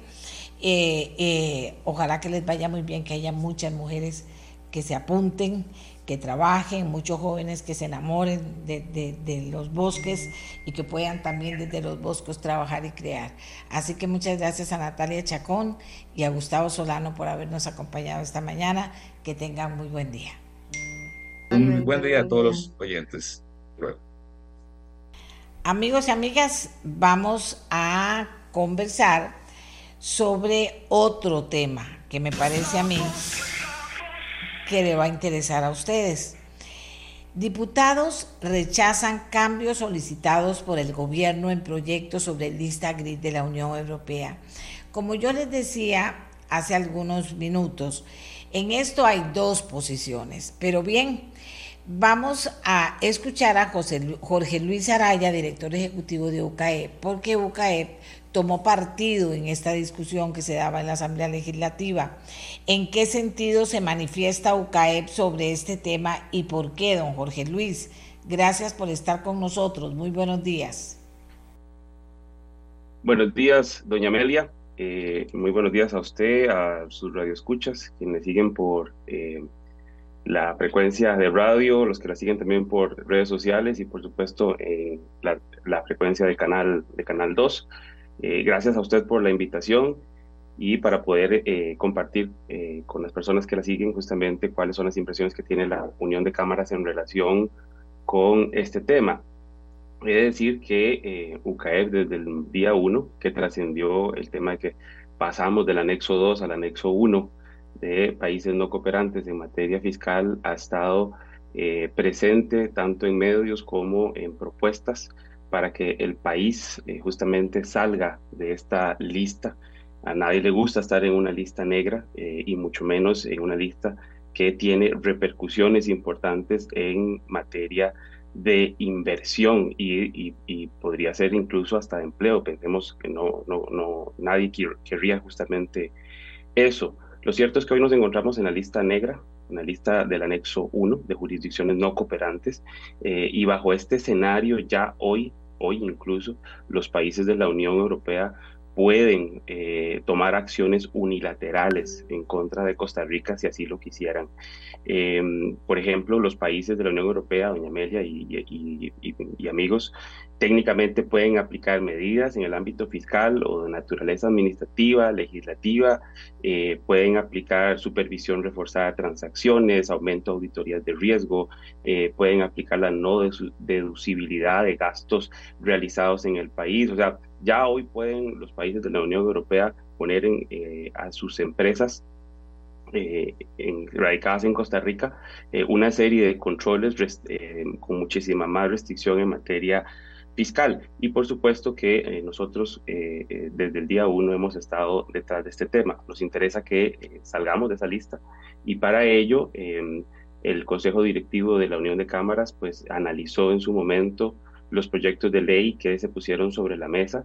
en particular, se acordó de manera unánime en nuestro Consejo Directivo apoyar el expediente 23.581 porque en ese momento consideramos que eh, era el proyecto que se prestaba con muchísima más facilidad para introducir los cambios necesarios y lo que la Unión Europea muy puntualmente estaba solicitando a Costa Rica para arreglar en la legislación, que tenía que ver con dos cosas principalmente. Uno, em, introducir un gravamen sobre las rentas empresariales eh, pasivas del exterior y eh, dos, mantener estas, estas exoneraciones de rentas empresariales pasivas del, exterior, pero implementando una serie de requisitos de sustancia que sean adecuados, una norma antiabuso y la eliminación de la discrecionalidad administrativa. Esto es lo que la Unión Europea está solicitando o estaba solicitando y sobre lo cual los señores y las señoras diputados trabajaron sobre este tema. Es incorrecto indicar, doña Mele y amigos, que la Unión Europea le está exigiendo a Costa Rica adopte un sistema tributario de renta mundial. Esto es importante aclararlo, esto es completamente incorrecto eh, y, y, así se ha mencionado, la Unión Europea no considera que los regímenes tributarios que aplican el impuesto sobre la renta con base en el principio de territorialidad, que es el principio que rige en Costa Rica desde hace más de 30 años, sean problemáticos excepto cuando crean las situaciones que he descrito anteriormente, que son cuando, no se, cuando se da una doble no imposición. Entonces, eh, en el entendido de que la Unión Europea está solicitando arreglar estos temas muy puntualmente y que no está pidiendo un impuesto sobre la renta mundial, es que la Unión de Cámaras pues entró a apoyar los esfuerzos técnicos en la Asamblea Legislativa y fuimos, eh, llamados a audiencia, aportamos también un criterio técnico especialista en esta materia y la, verdad es que em, creemos que el expediente 23.581, que ha recibido dictamen de la comisión, un dictamen de mayoría de cuatro fracciones legislativas, el PLP, el Partido Social Cristiana, el Partido Liberación Nacional eh, y el Partido Nueva República, es el proyecto que eh, debe eh, pasar ya al plenario legislativo, que de hecho ya lo está, y debe ser aprobado en primer debate, ya que arregla lo que la Unión Europea solicita, introduce eh, justamente las rentas, eh, eh, un, impuesto a las rentas pasivas de capital que tienen que ver con dividendos, intereses, regalías, ganancias de capital, ingresos inmobiliarios para aquellas empresas de fuente extranjera y que son de personas jurídicas que están en Costa Rica y que además no tengan sustancia o sea, las empresas de papel. En ese sentido, creemos que el proyecto de ley arregla muy bien lo que la Unión Europea está solicitando y lo mismo que ha solicitado a otras jurisdicciones que también pasaron por esta, por esta lista. Así que eh, para la Unión de Cámaras eh, el resultado ha sido positivo en comisión y lo que esperamos es que el proyecto de ley sea aprobado finalmente en el plenario legislativo eh, el día de hoy, que es lo que se estima. Don Jorge Luis, eh, como decía y he dicho desde el principio, hay varias posiciones, hay dos posiciones marcadas, una la del gobierno, otra la de la mayoría de los diputados, según ayer eh, quedó claro en la Asamblea. Voy a poner una parte de la posición del gobierno o la posición de la diputada Pilar Cineros, que es eh, pertenece al partido de gobierno, y que externó ayer en la Asamblea Legislativa. Son una cuestión de dos minutos para volver de nuevo con usted a ver qué piensa usted de esa otra parte que están hablando. Entonces, por favor, eh, vamos a escuchar un momentito a la diputada Cineros. Vean, compañeros, y sobre todo a los costarricenses, les quiero decir algo el diputado Acuña acaba de poner el dedo en la llaga. Y les quiero preguntar a ustedes, señoras y señores diputados, ¿qué tiene que ver este regalo que le vamos a dar a las grandes empresas de dejar de pagar un impuesto que ya pagan con salir de la lista negra de la Unión Europea? No tiene absolutamente nada que ver. Le vamos a regalar a estas grandes empresas la posibilidad de no pagar un impuesto sobre dinero que generaron aquí con empresas costarricenses, mandan su dinero afuera, se ganan un montón de plata y cuando lo vuelven a traer no pagan un 5. Y yo les pregunto, ¿qué tiene que ver eso con salir de la lista negra? Absolutamente nada. Eso tiene que ver con perdonarle dinero a grandes empresas. Y de verdad que nos deberían poner a pensar nos debería poner a pensar si empresas como la FICE, Promérica, Bac San José, Durman Esquivel, Banco General de Costa Rica, GMC Costa Rica, Dos Pinos, Borges y Asociados, Banco Internacional, Banco Improsa, Requit y Coca-Cola no deberían seguir pagando este dinero. Aquí les estoy viendo la cara a diputados de provincias, a diputados de provincias que vienen a pedirle plata al gobierno para escuelas, para carreteras, para que los puentes no se nos caigan, poniendo en peligro la vida de los costarricenses. Y le vamos a perdonar a estas empresas 12 mil millones de colones, casi 22 millones de dólares que ya hoy tienen que pagar. Y lo pagan por resolución de la sala primera que fue ratificado por la sala constitucional. Nuevamente les pregunto, señores diputados, ¿qué tiene que ver esto con salir de la lista negra? Eso es parte de lo que eh, señalaba la diputada Cisneros ayer en la Asamblea. ¿Qué piensa UCAEP y qué piensa usted, don Jorge Luis Araya, de estas afirmaciones que hace la diputada Cisneros? Eh, primero, doña Amelia y, amigos, es importante indicar que este proyecto de ley sí arregla lo que la Unión Europea está solicitando y que se denomina como eh, discrecionalidad administrativa nociva. Esto lo que quiere decir es que eh, em, la discrecionalidad administrativa nociva es que la ley dice una cosa y la jurisprudencia dice otra y así tal cual lo está solicitando y lo ha solicitado la Unión Europea, así lo dijeron también los representantes del grupo de código de conducta en la comisión, en la audiencia, en las reuniones que sostuvieron con las señoras y señores diputados, y lo que están diciendo es, señores, ustedes tienen una ley muy clara que dice que el impuesto de renta que se cobra en Costa Rica es territorial, pero eh, en la parte administrativa o resoluciones vía judicial se está interpretando otra cosa. Y eso es lo que se denomina discrecionalidad administrativa nociva. Y la Unión Europea está pidiendo que se corrija, Y la única forma de que esto se llegue a corregir es justamente acotando lo que el artículo 1 de la ley del impuesto sobre la renta, que como decía al inicio, tiene más de 30 años en Costa Rica, que además pasó el examen de la OCDE cuando nos incorporamos a la OCDE la, dijo, la OCDE nos dijo que nuestro sistema tributario cumplía con los estándares de la OCDE y además se considera correcto para países que son importadores netos de capital como Costa Rica, eh, entonces lo que estaba haciendo justamente o se está haciendo es corregir esto que la Unión Europea está solicitando a través de este proyecto de ley.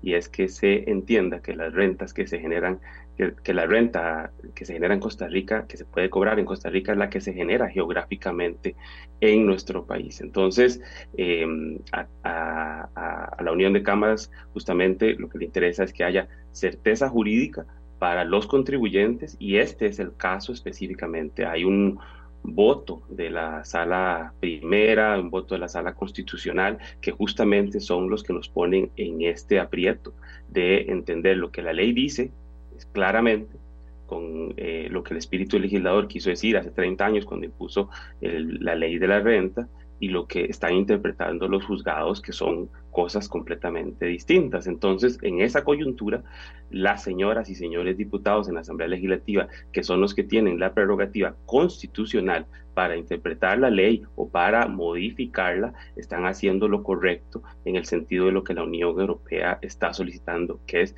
eliminen por favor esa discrecionalidad administrativa que no es correcta. Incluso cuando uno ve el voto de la sala constitucional, hay que ver ese voto de minoría, ¿verdad? El que eh, eh, permite ahora al Ministerio de Hacienda ir a recolectar rentas eh, generadas fuera de Costa Rica. Hay un voto de minoría que es importante analizar porque también hay, hay otras posiciones. Y, y lo cierto, doña Amelia y amigos, la Unión de Cámaras siempre ha estado dispuesta a conversar sobre este tema tributario y sobre todos los temas. Somos un actor realmente propositivo eh, y que siempre está sentado a la mesa cuando es invitado para conversar sobre la modernización del esquema tributario costarricense. Lo cierto es que, como les decía también al inicio, eh, no podemos entender que la Unión Europea está solicitando que pasemos a un sistema de renta mundial. Eso es completamente falso. La Unión Europea no castiga los regímenes que tienen el principio de territorialidad, como lo tiene en el caso de Costa Rica, y más bien si les pide, corrijan cuando hay una eh, discrecionalidad administrativa nociva, como es este el caso. ¿Cómo ve usted los escenarios a partir de, este momento, don Relvis? Y después de lo que pasó ayer. Nosotros el día de ayer justamente hicimos una eh, invitación a la reflexión para las fracciones legislativas que habían presentado mociones de reiteración, entendiendo que, eh, por supuesto, las discusiones legislativas son ricas e importantes, pero en este tema, doña Meli, amigos, el país tiene eh, la espada de Damocles encima. Eh, y digo el país porque somos todos, evidentemente. Em, tenemos una fecha límite del 15 de septiembre a más tardar para que la Unión Europea reciba esto como ley ya de la República y en vigencia. Y este, esa fecha ya prácticamente es la otra semana, el próximo viernes que tenemos como límite. Eh, por eso es que tenemos los tiempos tan contados.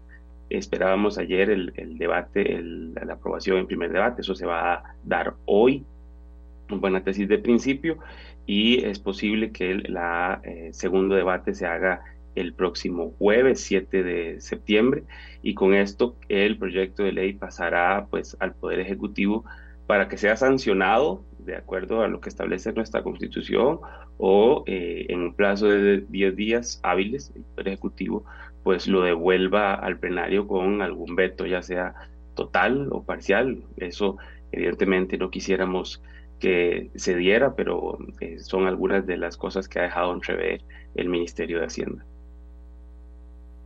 Eh, don Jorge Luis, a, esta pregunta que plantea Pilar Cineros en la Asamblea Legislativa, ¿usted, usted qué respondería? Eh, vamos a ver, doña Amelia y, amigos todos también.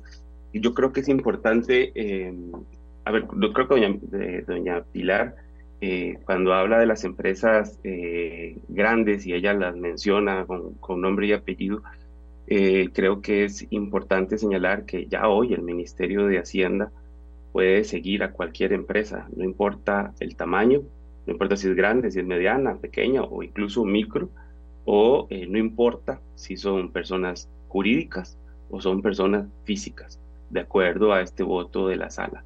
El Ministerio de Hacienda tiene la potestad para hacerlo. Entonces, ahí eh, en esa fiscalización que el Ministerio de Hacienda podría hacer, entran cualquier empresa de cualquier tamaño. Y lo cierto también es que em, en un mundo como el que estamos viviendo hoy, donde todo es digital, doña Amelia, donde estamos insertos en una economía global eh, y los productos financieros se ofrecen eh, a lo largo y ancho de este planeta, cualquier empresa justamente puede tener una cuenta en el extranjero, puede tener algún producto en el extranjero, una empresa pequeña, exportadora, agropecuaria. así que esto es algo que afecta no solo a estas empresas, eh, grandes, sino también a, cualquiera y a cualquier ciudadano también, cualquier persona física. Estamos expuestos justamente a que el Ministerio de Hacienda pues haga fiscalizaciones de nuestros ingresos eh, pasivos generados en el exterior cuando nuestra ley es clara en que aplica el principio de territorialidad. Eh, don Jorge Luis, mencionaba usted la posibilidad de que finalmente el Ejecutivo vete el proyecto. Eh, entonces, ¿en qué situación quedaríamos para recordar? Bueno, si el Poder Ejecutivo llegara a votar, a, perdón, a vetar esta, esta ley una vez que sea aprobada en segundo debate, como esperamos que, esto suceda, aprobación en segundo debate, pues tendrá 10 días para comunicarle a la Asamblea Legislativa si hará un veto total o un veto parcial. Eh, lo que probablemente ocurra es que sea un veto parcial sobre este artículo uno, ¿verdad? Eh, que es algo que el Ministerio de Hacienda ha expresado. Esto pues nos deja eh, muy mal en términos de, tiempos con la Unión Europea. Como señalaba, nosotros deberíamos estarles notificando a ellos a más tardar el 15 de septiembre una ley publicada y en vigencia y que un, un veto del Poder Ejecutivo, ya sea total o parcial, pues es una muy mala señal para la Unión Europea en relación al cumplimiento de estos, tiempos, de estos tiempos, correcto. Y además es, es, importante aclarar, doña Amelia, que como todo proyecto de ley en la Asamblea Legislativa eh, tiene eh, un trade-off, una negociación, y, y acá eh, este proyecto de ley, el 23.581, también ha recibido cambios en la línea de lo que el Poder Ejecutivo ha solicitado. Entonces, con mucha más razón creemos que es importante que el proyecto sea aprobado lo más pronto posible y ojalá este, sea firmado por el Ejecutivo y no vetado. apunta que será vetado para ustedes? Está dentro de las posibilidades reales, doña Amelia. Es lo que ha expresado el señor ministro de Hacienda. Eh, la gente preguntaba ayer, y por eso fue que yo le pedí a usted que usted explicara por qué la Unión de Cámaras estaba defendiendo o teniendo esa posición tan clara sobre este proyecto. Y creo que ha sido claro. Sin embargo, alguna persona está insistiendo en que por qué la Unión de Cámara apoyó como apoyó este proyecto. Si usted quiere referirse a esa o responder esa inquietud. Eh, claro que sí, con, mucho gusto, doña Amelia, y a la persona que hace la, la consulta. Eh, nosotros hemos eh, entrado sobre este proyecto de ley por las serias consecuencias que este hecho tiene para el sector empresarial y para el país. Recordemos que Costa Rica es un país abierto a la inversión internacional, donde las empresas multinacionales generan una cantidad importante de empleo y además empleo de calidad y la afectación que eventualmente los países de donde son originarios estas empresas podrían aplicar mediante eh, sanciones o algún tipo de medida administrativa sobre las mismas podrían poner en riesgo eh, la inversión que estas empresas tienen en Costa Rica, ¿verdad? Eh, y acá pues es importante señalar que como país abierto nos hemos visto beneficiados del el intercambio comercial de la instalación de estas empresas, de la generación de empleo de calidad para las y los costarricenses. Y por eso es que como sector socialmente responsable, pues hemos puesto sobre la mesa la importancia de eh, arreglar este asunto a la mayor brevedad. No hubiéramos querido llegar a este punto en el que los días y las horas están contando, ¿verdad? Que hubiéramos deseado que esto fuera, se hubiera podido arreglar en junio, julio, agosto eh, y no tengamos, no tuviéramos que estar corriendo como lo estamos haciendo pero también eh, es importante que hay chance todavía y que ojalá este chance se, se tome en consideración para no poner en riesgo la inversión internacional. Le agradecemos mucho a Jorge Luis Araya, director ejecutivo de UCAEP, por las respuestas que ha dado a las inquietudes que le hemos planteado. Muy amable, don Jorge Luis, y muy, y muy claro también. Muchas gracias y buenos días. Buenos días, doña Amelia, y a todos. Vamos a hacer una pausa y ya regresamos con más. La mía, la suya, la de todos y todas. Quiero decirles que la Federación Española de Fútbol pide perdón por el comportamiento inaceptable de Rubiales. Pide disculpas por el comportamiento totalmente inaceptable de Luis Rubiales, suspendido de la presidencia de la institución por el beso forzado que le dio a la jugadora Jenny Hermoso en un comunicado publicado este martes. El daño causado al fútbol español, al deporte español, a la sociedad española y al conjunto de los valores del fútbol y del deporte ha sido enorme, lamentó el texto firmado por Pedro Rocha, presidente interino de la federación, desde la suspensión de Rubiales por 90 días, perdón, el daño causado por parte de la federación desde la suspensión de Rubiales por 90 días por parte de la FIFA. Esta es la última información que nos llega sobre el tema. Bueno, y vamos con nuestro siguiente tema.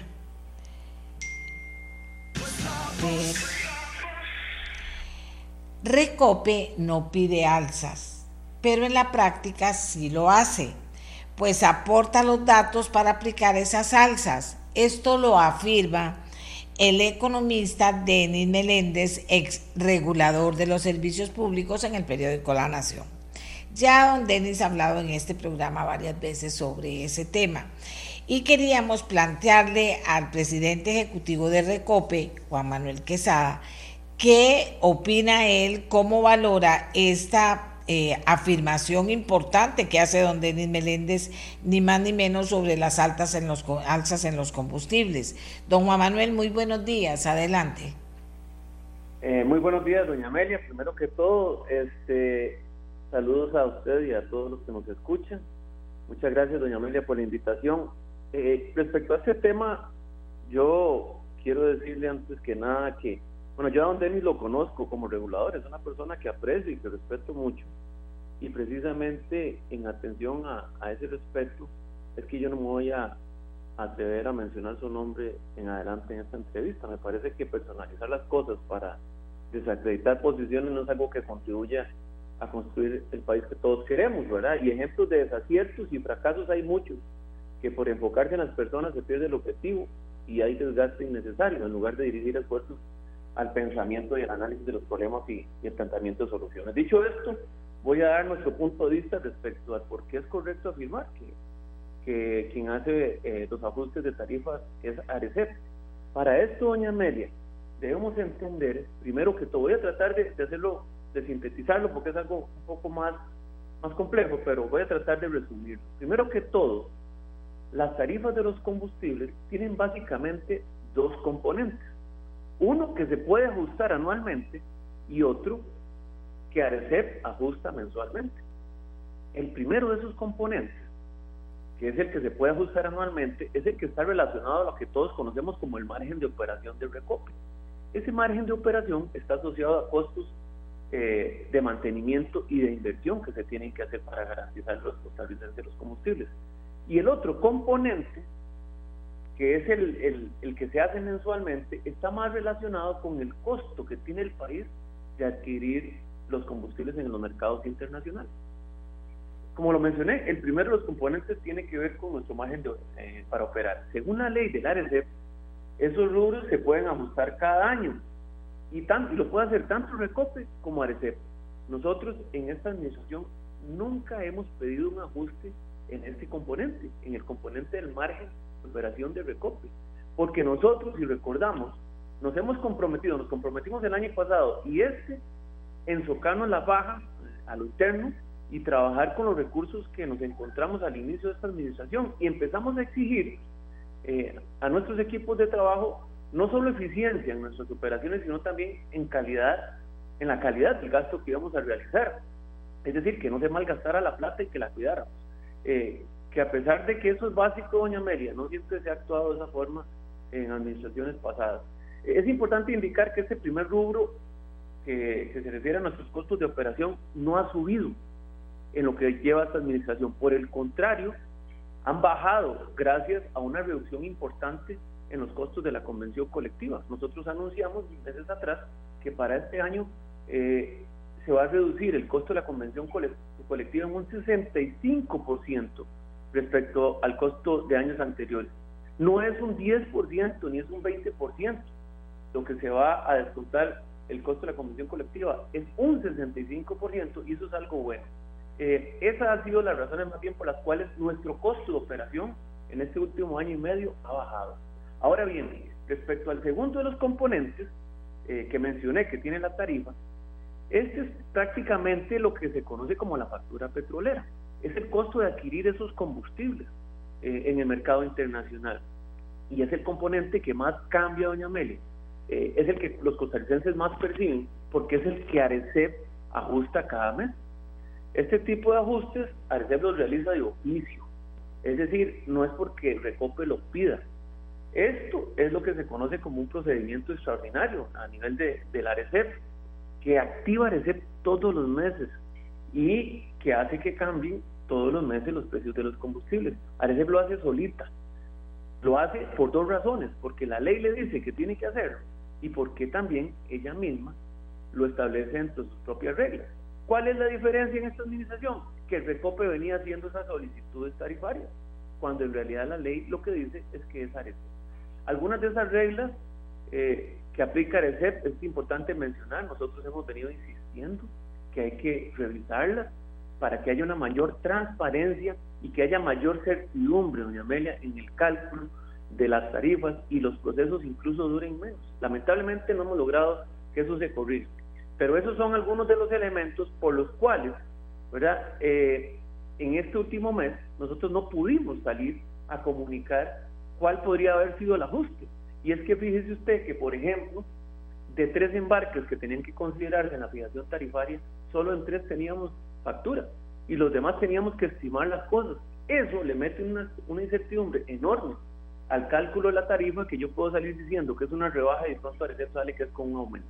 Entonces, esas son reglas que ellos definen y que se hace necesario eh, corregir para que estos, estos ejercicios que hace ese mes a mes de oficio eh, sean totalmente transparentes y yo he hecho esto, doña Amelia, que sean trazables, y no solo por nosotros, sino por cualquier ciudadano.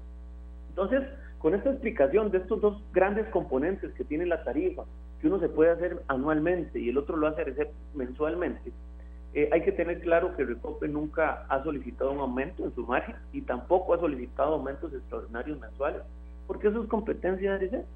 Doña Amelia, yo le agradezco mucho este espacio porque la verdad que hemos hecho un esfuerzo para que todos comprendamos la dinámica que hay detrás de estos temas, que obviamente nos interesa a todos, y en la medida en que todos los entendamos, no hay duda de que podemos tener mejores discusiones y sin lugar a dudas nos deben llevar a planteamientos de mejores soluciones o alternativas para los problemas que el país, o más bien que queremos resolver en este país.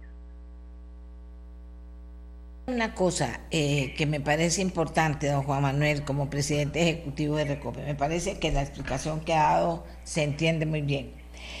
Eh, se habla de, un aumento fuerte, importante en los precios de los combustibles prontamente.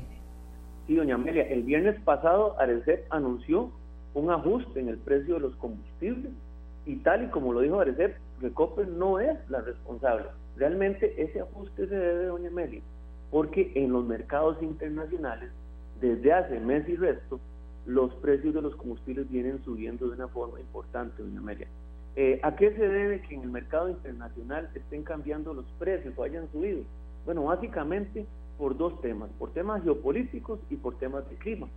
Los geopolíticos están relacionados a que los países grandes, los productores de petróleo, han venido reduciendo su producción y eso hace que los productos empiecen a escasear y por lo tanto su precio suba.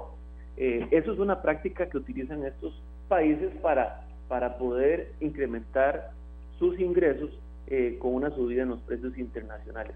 El otro tema que es relevante es que en esta época, doña Amelia, en el hemisferio norte, eh, el hemisferio norte está en verano, ¿verdad?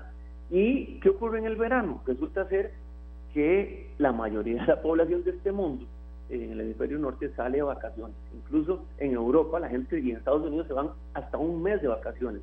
¿Y qué sucede en ese mes? Que la gente sale a pasear, utiliza más su vehículo, consume más combustible y por lo tanto eh, el producto empieza a ser más demandado y el precio empieza a subir. Eso es un tema estacional, doña Amelia, que, eh, que nos está ocurriendo en estos meses, precisamente julio, agosto, y lo esperaríamos ver por ahí de septiembre, esos efectos eh, que nos está afectando a todos. Y eso sumado a la ola de calor que estamos viviendo en el mundo, que también hace que la gente consuma más combustibles, como el gas y, y como el diésel, para eh, prender sus aires acondicionados en sus casas y, en, cómo se llama y en los edificios.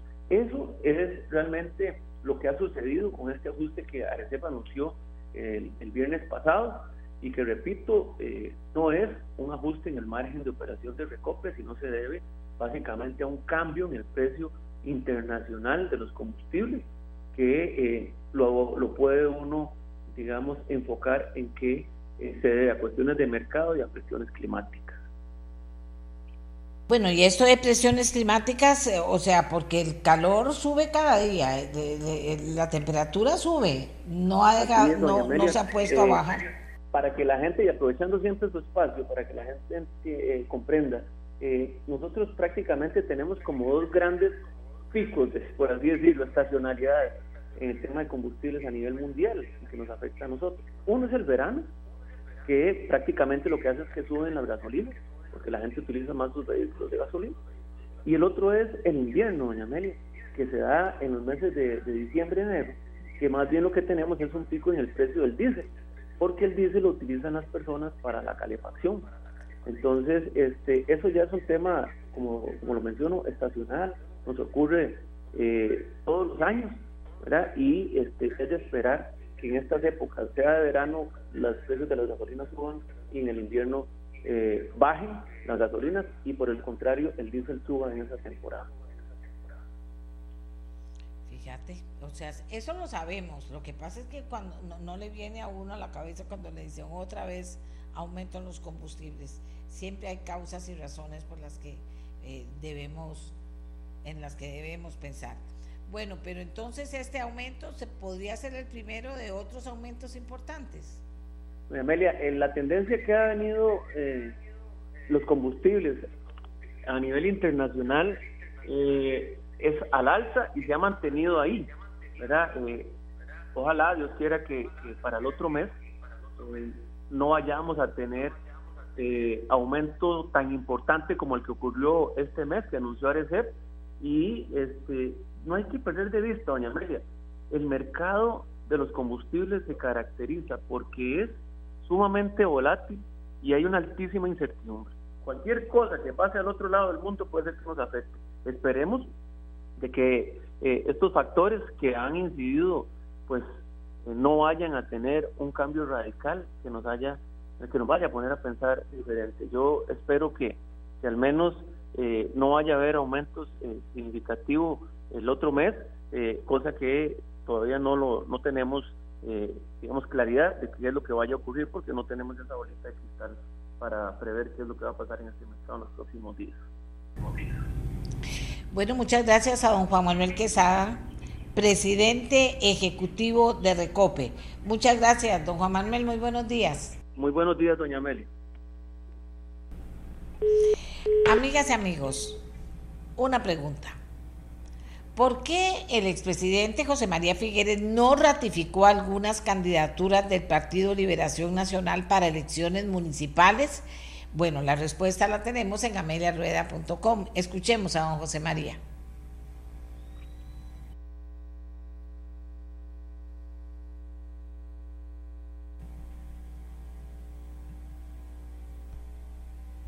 No tengo audio. No hay audio.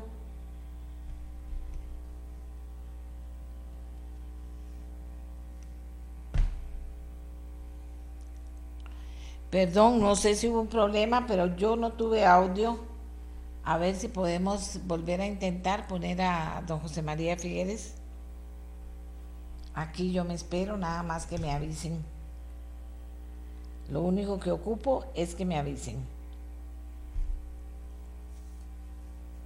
Un tema de audios. Vamos a ver.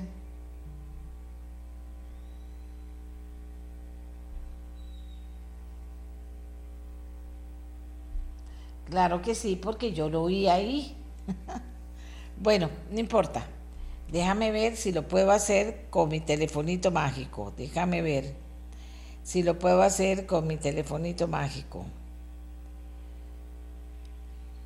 Porque ese telefonito siempre puede hacer todo. Yo lo quiero tanto por eso, porque siempre puede hacer todo. Él lo hace.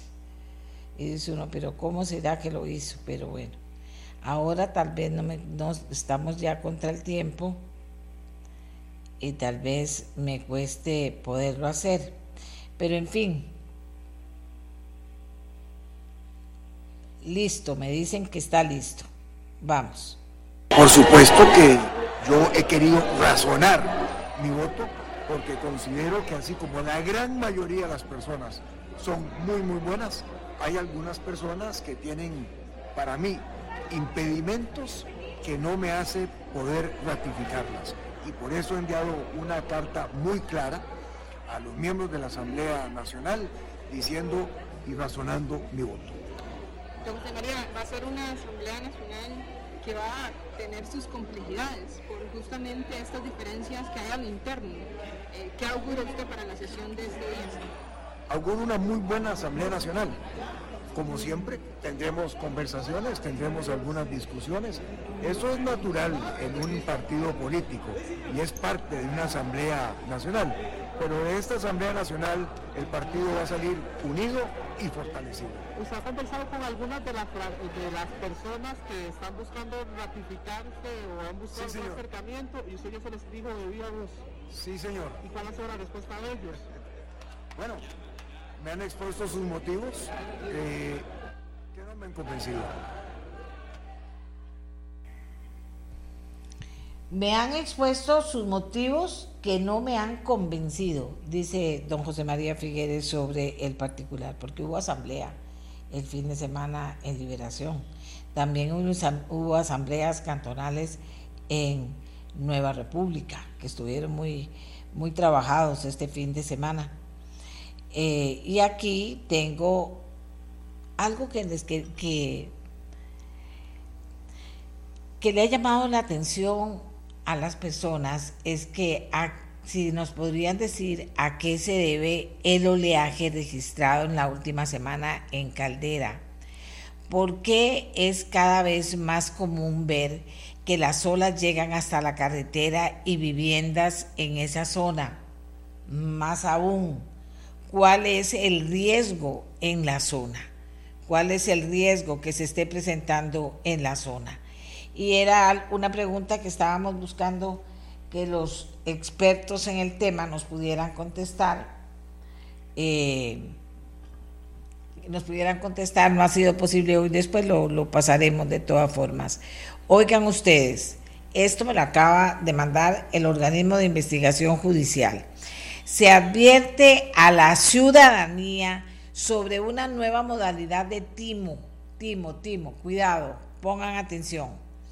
El organismo de investigación judicial alerta a la ciudadanía sobre una nueva modalidad de timo en la que las víctimas reciben una llamada telefónica o un mensaje de texto indicando que habla el líder de una organización criminal de toda la zona norte atlántico y sur, haciendo la advertencia de que ya llegaron a Punta Arenas, Monteverde, Guanacaste y que van a cobrar a todos los finqueros, ya sean estos medianos y, grandes, una suma de 250 mil colones mensuales y les advierten que de realizar el pago correspondiente, de no realizar el pago correspondiente, supongo, le van a llegar a su finca y amenazándoles con dañar a sus familiares, entre otras consecuencias. Si no me lo estaría mandando el IJ, no lo creo. Eh, poniendo incluso en límite de tiempo para hacer el pago del monto indicado. El mensaje advierte de que no bloquee el mensaje o acuda a las autoridades, indicando que la policía también trabaja para ellos. Indica también que si se alerta a las autoridades será objetivo militar y si paga el monto que le solicitan le brindarán seguridad a sus finca, familia y hogar. ¿Qué es esto? Se le pide a la ciudadanía que si se recibe un mensaje en esos términos, ponga la denuncia inmediatamente en la oficina más cercana del OIJ, porque se trata de una estafa. De igual manera, se le pide a las personas que si están siendo víctimas de este timo, interpongan la debida denuncia. También puede dar aviso a la línea confidencial 808.645, a la línea confidencial del OIJ. A ver, para que apunten, tienen papelito. 800 8000 645 y al WhatsApp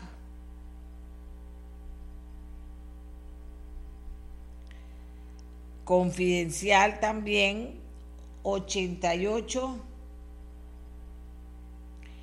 000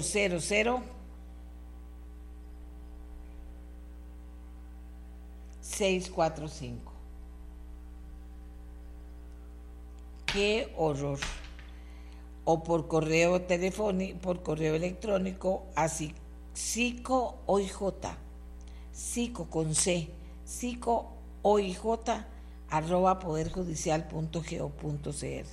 Quedan ustedes informados, amigas y amigos, quedan ustedes informados, amigas y amigos, sobre esto que nos preocupan, estas cosas a nosotros, sin duda alguna nos, nos preocupan y nos ocupan estas cosas a nosotros. Así que ya no saben qué inventar, lo importante es que haya un pueblo informado, tranquilo, sereno, que pueda de verdad, eh, eh, que pueda de verdad responder con tranquilidad, que pueda usar los teléfonos eh, que les da las autoridades, poner la denuncia y entonces ya estar todos tranquilos de que eso va a, ser recibido a donde interesa, que es a donde las autoridades. ¿Verdad? Qué horror, qué horror.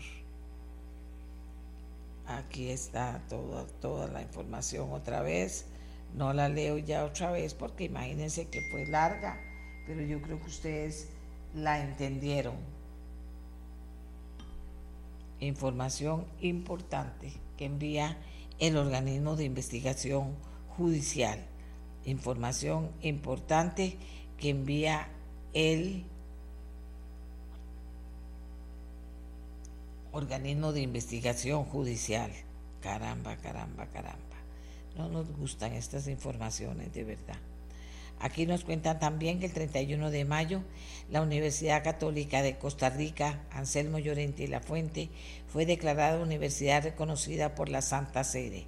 El Dicasterio para la Cultura y la Educación emitió tres decretos en los que se establece la erección canónica de la universidad, la aprobación de sus estatutos y la confirmación del nombramiento del rector, doctor Fernando Sánchez campos. Así están las cosas. Este reconocimiento implica que la UCAT queda vinculada directamente con la Santa Sede, uniéndose así a un selecto grupo de 54 universidades que ostentan el título de reconocida o pontificia alrededor del mundo. De esta forma se rescata para Costa Rica el reconocimiento que hace 170 años tuvo la Universidad pontífica de Santo Tomás, primera casa de estudios superiores del país. Para el doctor Sánchez Campos, rector de la UCAT, este reconocimiento supone alcanzar un sueño que estaba en la mente y el corazón de los señores obispos desde la fundación de la Universidad Católica. Esta es la información que nos llega también de parte de la Universidad Católica, pero vean, es un reconocimiento interesante y ya nos contaron qué es lo que significa. También teníamos aquí una información Qué raro, vi una confirmación de Cinia de... A ver si está aquí. No, no la veo. Una confirmación de última hora. Vamos a ver. No, no, aquí está. Dice que la Contraloría General de la República emitió un informe de auditoría sobre el Instituto de Desarrollo Rural acerca del modelo de gestión establecido para el desarrollo de proyectos de desarrollo rural articulados con terceros. El INDER financia proyectos con sujetos públicos y privados en diferentes territorios del país, trasladando recursos líquidos que no son reembolsables. Entre el año 2021 y 2022 se destinaron 10.794 millones aproximadamente. Los principales hallazgos de este informe de la Contraloría dice lo siguiente. El INDER no participa activamente de las propuestas de proyectos que se articulan con terceros para el desarrollo rural. Segundo, el INDER financió proyectos en territorios con nivel de prioridad bajo, aun cuando existen territorios con mayor rezago en su desarrollo que no han recibido recursos para este tipo de proyectos. Solo un 36% de los proyectos se ejecutaron en territorios con priorización alta. INDER no evalúa el impacto social o económico, oigan ustedes, de los proyectos articulados en el desarrollo rural de los territorios, lo que imposibilita asegurar que la gestión realizada esté cumpliendo con las finalidades establecidas en la ley. INDER ejecuta proyectos articulados con sujetos privados mediante el otorgamiento de beneficios patrimoniales de recursos líquidos, pero se limita a trasladar los recursos y deja al beneficiario la total ejecución del proyecto.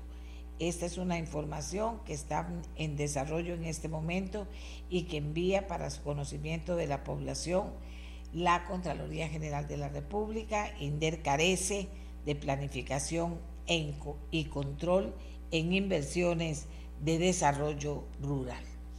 Bueno, amigas y amigos, estamos llegando al final de la edición de este programa que hemos pasado. Nos quedamos a la espera, que aquí hay gente que me está preguntando sobre lo que les decía a ustedes que nos interesaba, pero que no pudimos buscar respuesta, y es por qué, qué es lo que está pasando en Caldera, ¿verdad? Fuerte oleaje que se ha registrado la última semana en Caldera. ¿A qué se debe este fuerte oleaje? Porque es cada vez más común ver que las olas llegan hasta la carretera y viviendas en esa zona. ¿Cuál es el riesgo de la zona que está viviendo esa zona? Nos parece que también esa eh, era una información importante porque la gente de la zona eh, está preocupada.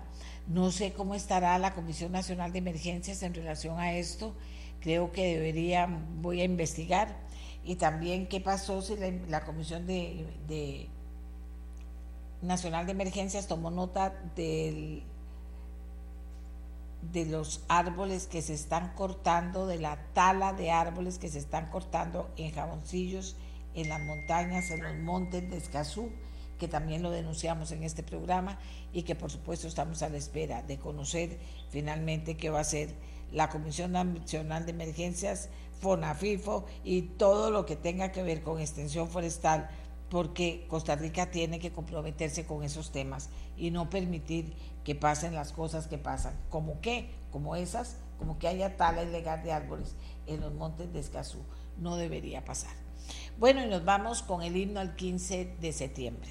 Nos vamos con el himno al 15 de septiembre porque estamos en el mes de la patria y vale la pena recordar este himno, cantarlo donde haya que cantarlo para respetar a la patria en este mes de la patria. ¿De acuerdo? Este programa fue una producción de Radio Monumental.